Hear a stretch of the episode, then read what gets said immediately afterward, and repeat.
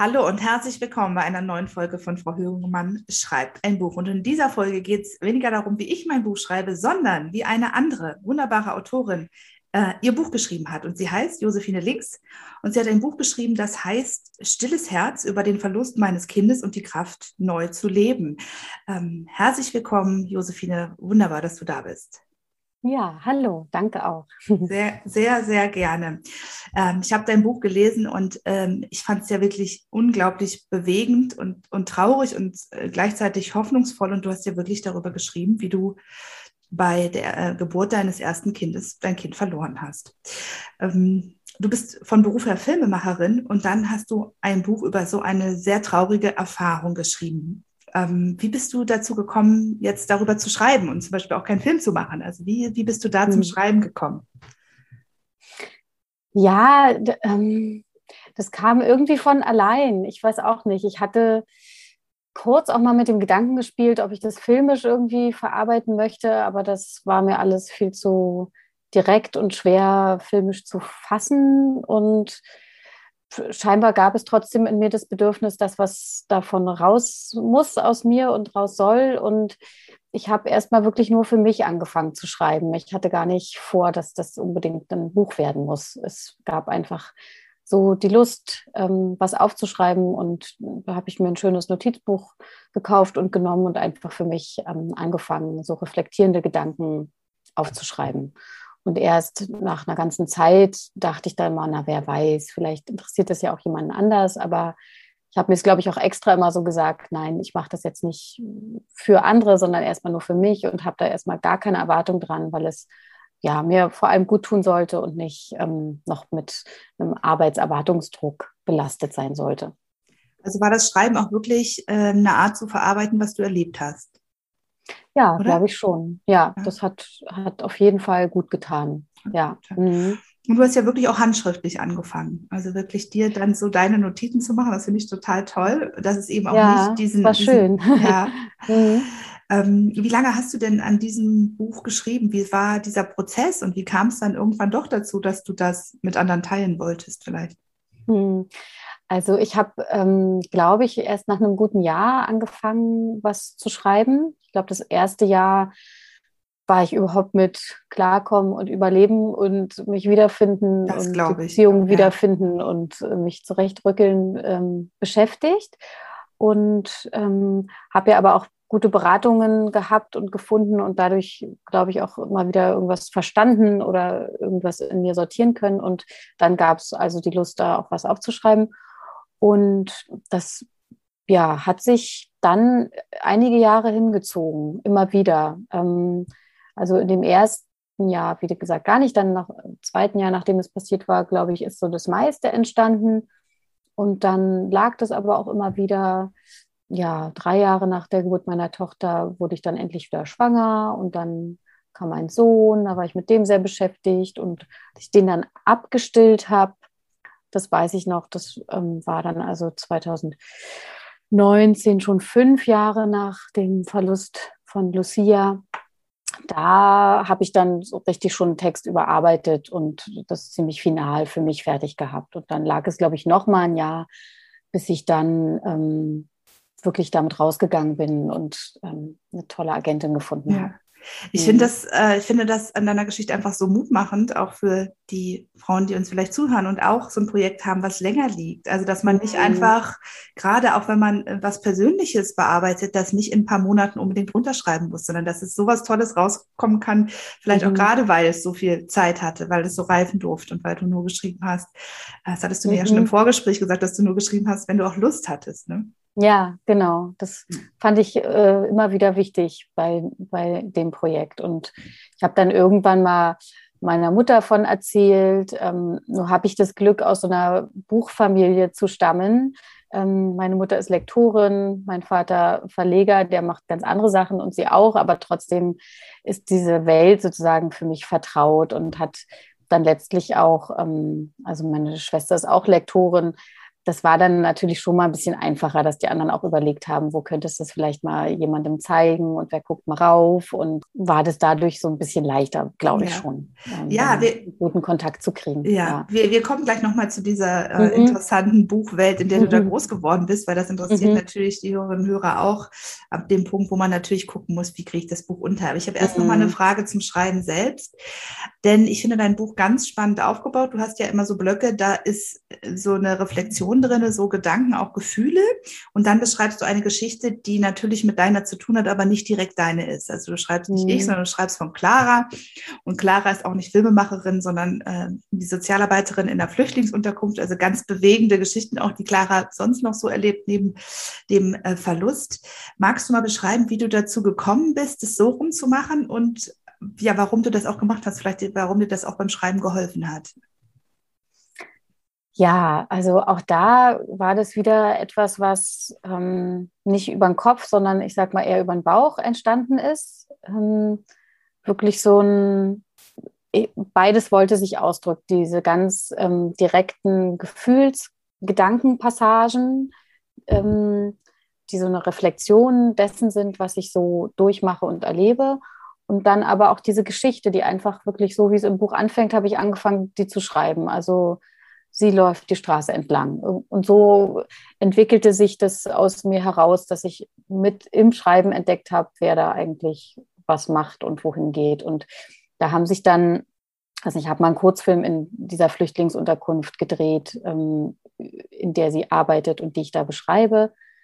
Ja, das war aber kein Vorsatz, sondern ist so entstanden und eher im Rückblick verstehe ich, warum ich es so gemacht habe. Also da verstehe ich, okay, das hilft half mir, glaube ich, beim Schreiben und ich fand dann auch lesend, dass es mir auch lesend hilft und anderen vielleicht auch, dass es da noch eine Distanz gibt und nicht alles nur immer ich ist und man so bei allem so ganz nah dran ist, sondern dass es eine andere Person ist, die das erlebt und man noch so ein bisschen, ja, so einen kleinen Schutz äh, ähm, Distanz hat beim Lesen von dem, was ja dann doch sehr persönlich und ganz schön total. intim und, das, und krass ist. Was es ist einfach total macht total krass, was du da beschreibst. Und ähm, das ist, da wäre ich einfach nie drauf gekommen. Und ich finde es total klug, da noch so eine, mhm. ja, so noch so ein bisschen was zwischen dir und der Geschichte zu packen, aber auch demjenigen, der es liest. Ähm, mhm. Ähm, denn äh, ich habe das so verstanden, vielleicht magst du es nochmal erzählen, ob dir das gleich klar war oder wann das kam, für wen dieses Buch ist, nämlich vor allen Dingen für Menschen, die das auch erlebt haben oder auch Angehörige. Ähm, war dir das gleich klar, dass du mit dem Buch auch anderen helfen willst oder ist das beim Erarbeiten dir äh, irgendwie gekommen, diese Erkenntnis? Hm. Tja, ich glaube, die kam ein bisschen später. Ich glaube, erstmal war der Wunsch da, das zu erzählen, dass es raus darf, sozusagen. Dann dachte ich, okay, ist ja auch für andere interessant. Ich finde aber auch bei guten Romanen oder so, ne, das ist ja auch so eine Hybridform eigentlich. Das ist ja auch sehr erzählend, was ich da gemacht habe. Das ist ja kein klassisches Sachbuch in dem Sinne ähm, ist es ja auch ja immer interessant, auch in die Abgründe oder in die Tiefen der Gefühle anderer Figuren zu gucken, selbst wenn die was erleben, was man selber gar nicht erlebt hat. Also von mir aus wäre es jetzt auch nicht nur, glaube ich, ein Buch geworden, was ähm, Betroffenen oder Angehörigen äh, für die sein soll. Ähm, klar, im Verkauf und Verlag und dann gucken, wie platziert und positioniert man das, dann ist es so ein bisschen da reingerutscht, was auch völlig okay ist, finde ich. Es hätte für mich aber auch als ja, klassischer Roman enden können in einem anderen Haus. Ja. Hätte ich auch okay gefunden. Es ist, ja. es ist wirklich eine interessante Mischform und ich habe es ja auch gelesen, ohne dass ich, sage ich mal, in dem Sinne betroffen bin. Also mhm. beim Thema Geburten, das weißt du, wir haben darüber schon gesprochen, mhm. da, da sind wir sehr beieinander. Ähm, aber trotzdem muss ich sagen, es hat ja auch mir ganz viel gegeben, weil es eben diese Mischung aus Trauer, die ich auch mit dir wirklich fühlen wollte und trotzdem Hoffnung und Stärke so gegeben hat. Also deshalb äh, finde ich mhm. das total klar, wie du sagst, ja, klar, so ein Verlag guckt immer, wo ist meine Zielgruppe, wie verkaufe ich das, aber ich kann nur sagen, es wirkt natürlich äh, auch für ganz andere Menschen. So. Mhm. Mhm. Nochmal zu der Literaturagentin, weil das, also ich bin da ja noch nicht, das kommt bald äh, auch auf mich zu, das Thema Verlagssuche. Ähm, wie bist du, also du hast schon gesagt, diese Literaturagentin, die kanntest du oder dein, dein Vater schon, aber wie, wie war ihre Rolle? Wie hilft so eine Literaturagentin auch bei der Verlagssuche oder bei der ja, Bearbeitung des Buches? Wie kann ich mir das vorstellen? Ja, das wusste ich ja vorher auch alles nicht so genau ähm, und fand es sehr spannend zu ent entdecken. Also, die ich da gefunden habe, ähm, die war früher Lektorin beim Fischer Verlag, viele Jahre, ich glaube 20 Jahre oder so, und ist ähm, ja erstmal begeisterte Lektoren für Texte. So. Und die hat sich selbstständig gemacht und ist jetzt eben als Agentin unterwegs, weil sie ja auch die Kollegen und die Branche so gut kennt und ist aber eigentlich die erste Lektorin so richtig gewesen für den Text und hat da wirklich auch mir gute Hinweise gegeben, fand ich. Ähm, und hier und da noch was ähm, Änderungsvorschläge gehabt, nicht so wahnsinnig Grundlegendes. Ich glaube, weil es schon so lange lag und ich es selber so oft überarbeitet hatte, für mich war es schon relativ ja. rund und stimmig, so viel. Aber doch hat man ja Wiederholungen hier und da oder sprachliche Holperer oder so. Da hat sie schon total mit geholfen, sodass es relativ fertig war, fand ich, als Manuskript, als sie es dann ähm, Verlagen vorgestellt hat. Und das ist natürlich das Geniale an so einer Agentin, dass sie ähm, einfach alle kennt, so gefühlt, ähm, mhm. überall ähm, ihre direkten Kontrakt, Kontakte hat und dann die Leute eben anschreibt und sagt, hier, guck mal, ich habe das und das, lies doch mal rein und sag mir, was du denkst. Und ich denke mal, dass da die Aufmerksamkeit doch nochmal eine andere ist, das als wenn man einfach nur hinschickt und erstmal vielleicht auch auf so einem Stapel landet. Ja, ja, ja, das Ja. Mhm. Ähm, ich glaube trotzdem, dass es ein Weg sein kann. Also ich, eine Freundin von mir, Schriftstellerin, die hatten ihren ersten Roman einfach so geschrieben und dann rumgeschickt und hatte schon abgeschlossen, weil sie das Gefühl hat, niemand reagiert. Und dann hat trotzdem Nautilus in Hamburg irgendwann sie angeschrieben und gesagt, hey, wir haben mir dein super tolles Buch gekriegt und würden das gern verlegen. Also das mhm. war dann ganz das ohne Agentin, sondern ja. einfach hinschicken und kann ja, auch passen. Das, ne? kann, das ähm, ist, das ist auch eine ja. super schöne Geschichte, weil nicht jeder kriegt das hin, eine Agentin zu finden, wo es halt auch so thematisch so, so passt und die da so hintersteht. Mhm. Ja. Genau, eins wollte ich noch sagen, das habe ich gemerkt. Ich habe bei dieser krass persönlichen Geschichte nur gemerkt, ich von mir aus jetzt Verlagen das zu schicken und zu sagen, hier lest doch mal, ich habe was voll krasses erlebt und äh, das hat sich für mich so falsch angefühlt, dass mir klar war, also entweder, ja. weiß nicht, ich muss meine Mutter das irgendwem vorschlagen oder am liebsten eben nochmal nicht so familiär und eng, sondern jemand Fremdes, die da auch mit einem Abstand sagen kann, ist sehr persönlich und und dennoch oder gerade deshalb ein gutes ja. Buch diesmal. So, also das hätte ich, glaube ich, selber mhm. schwer vermarkten wollen. Ja, das ist ein super Tipp. Also wenn es gerade, mhm. wenn es so eine persönliche Geschichte ist, zu mhm. sagen, ich will damit jetzt nicht noch hausieren gehen. Also ja. du bist bereit, sie zu erzählen. Weil ja auch jede Ablehnung quasi dann, ja, eine Ablehnung also das deiner, wollte ich ja, auch nicht. Da hat sie mich spannend. auch gut vorgeschützt, weil sie hat es natürlich vielen gezeigt, die es irgendwie auch interessant, aber nicht passend genug fanden und so. Und das ist ja dann auch für die Verlage, gerade wenn es so ein heikles Thema ist, viel leichter zu sagen, du such mal weiter bei uns nicht, Punkt aus. Und äh, bei mir hätte man mir das, glaube ich, nicht so einfach sagen können, ist nichts für uns, viel Glück noch, wenn ich da gerade so meine ja, ist Ja, super ähm, das spannend. hat total verstehe geholfen. Ich. Ja. Das verstehe mhm. ich, super spannend. Ja, in meinem Podcast sage ich an mehreren Stellen den Frauen, die zuhören, geh raus, erzähl deine Geschichte. Ähm, quasi, mhm. genau das hast du gemacht. Deshalb war ich jetzt so, mhm. wir müssen reden, wir müssen reden, als ich dieses Buch gelesen habe. Ähm, was würdest du denn Frauen raten, die ein Buch schreiben und vielleicht auch über so eine persönliche Geschichte, vielleicht auch was äh, Traumatisches? Worauf sollten sie achten? Was ist da wichtig zu wissen? Hm. Also ich habe es jetzt auch erst einmal gemacht ne?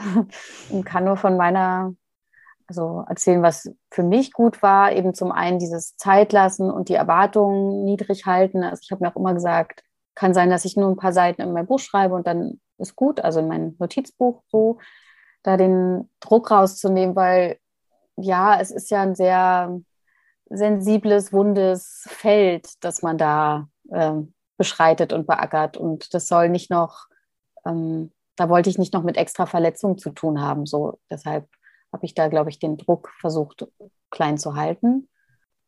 Ja, und ich fand es einfach so schön und heilsam und freue mich jetzt wahnsinnig doll darüber, dass es überhaupt in der Welt ist. Es verkauft sich jetzt noch nicht so toll. Da muss ich auch noch mal gucken, wie ich damit vielleicht ein bisschen helfen kann, das zu verbreiten. Aber Oder wir, ich kann es nur empfehlen. die Rückmeldungen, die ich bekomme, die beglücken mich schon sehr, weil ich das Gefühl habe, ja, ob man es jetzt ähnlich erlebt hat oder gar nicht und es einfach nur interessant findet, ähm, scheint es viele zu berühren. Und das ist auch was, was ich immer mit meinen Filmen hoffe, dass ich etwas von mir ganz innen bei jemand anderem ganz innen drin anrühren kann und mhm. da irgendwie ja eine Kommunikation herstellen auf eine Art über diese Ebene. Und das ist somit das ja für mich Schönste, was ich schaffen kann. So und deshalb ähm, bin ich auch oft in Filmen sehr persönlich und scheue mich eigentlich nicht davor, damit in die Welt zu gehen. Ich glaube, man muss nur trotzdem immer sich abfragen und gucken, halte ich das aus? Schaffe ich das, wenn andere das lesen, andere was dazu sagen, ich dazu reden muss und braucht es vielleicht noch mehr Zeit oder noch mehr Abstraktion oder Verfremdung? Ähm, mir hat es auf jeden Fall geholfen, da noch mit einer Figur zu arbeiten, die das und nicht immer ganz klar ist, ist das jetzt erfunden oder doch alles eins zu eins ich. Das ja. finde ich eine ganz schöne Schutzschicht vielleicht. Idee, und wenn ja. ich möchte, kann ich das alles erzählen und ehrlich sagen und wenn nicht, dann nicht. Ja, wunderbar. Mhm. Ja, ja, super spannend. Ich danke Aber dir viel sehr. Spaß beim Schreiben, auf jeden Fall. Ja, ne? machen kann, machen kann nicht schaden. kann ja. nur gut sein. Kann ja, nur gut sein. Super. Ja, ja. ich mhm. danke dir sehr, dass du dir Zeit genommen hast und sehr ähm, gerne. Ich danke dir auch so sehr, dass du dieses Buch geschrieben hast. Ich finde es wirklich sehr, sehr stark. Und Dankeschön. vielen Dank, dass du mir und auch den Zuhörerinnen ein bisschen berichtet hast, wie es ist, so ein starkes Buch zu schreiben. Danke. Hm. Danke auch. Tschüss. Das war eine neue Folge von Frau Högemann schreibt ein Buch. Ich wünsche dir viel Erfolg beim nächsten Schritt auf dem Weg zu deinem ersten eigenen Sachbuch. Wenn dir dieser Podcast gefällt, abonniere ihn am besten gleich, damit du keine weitere Folge verpasst. Bis dahin, hau in die Tasten.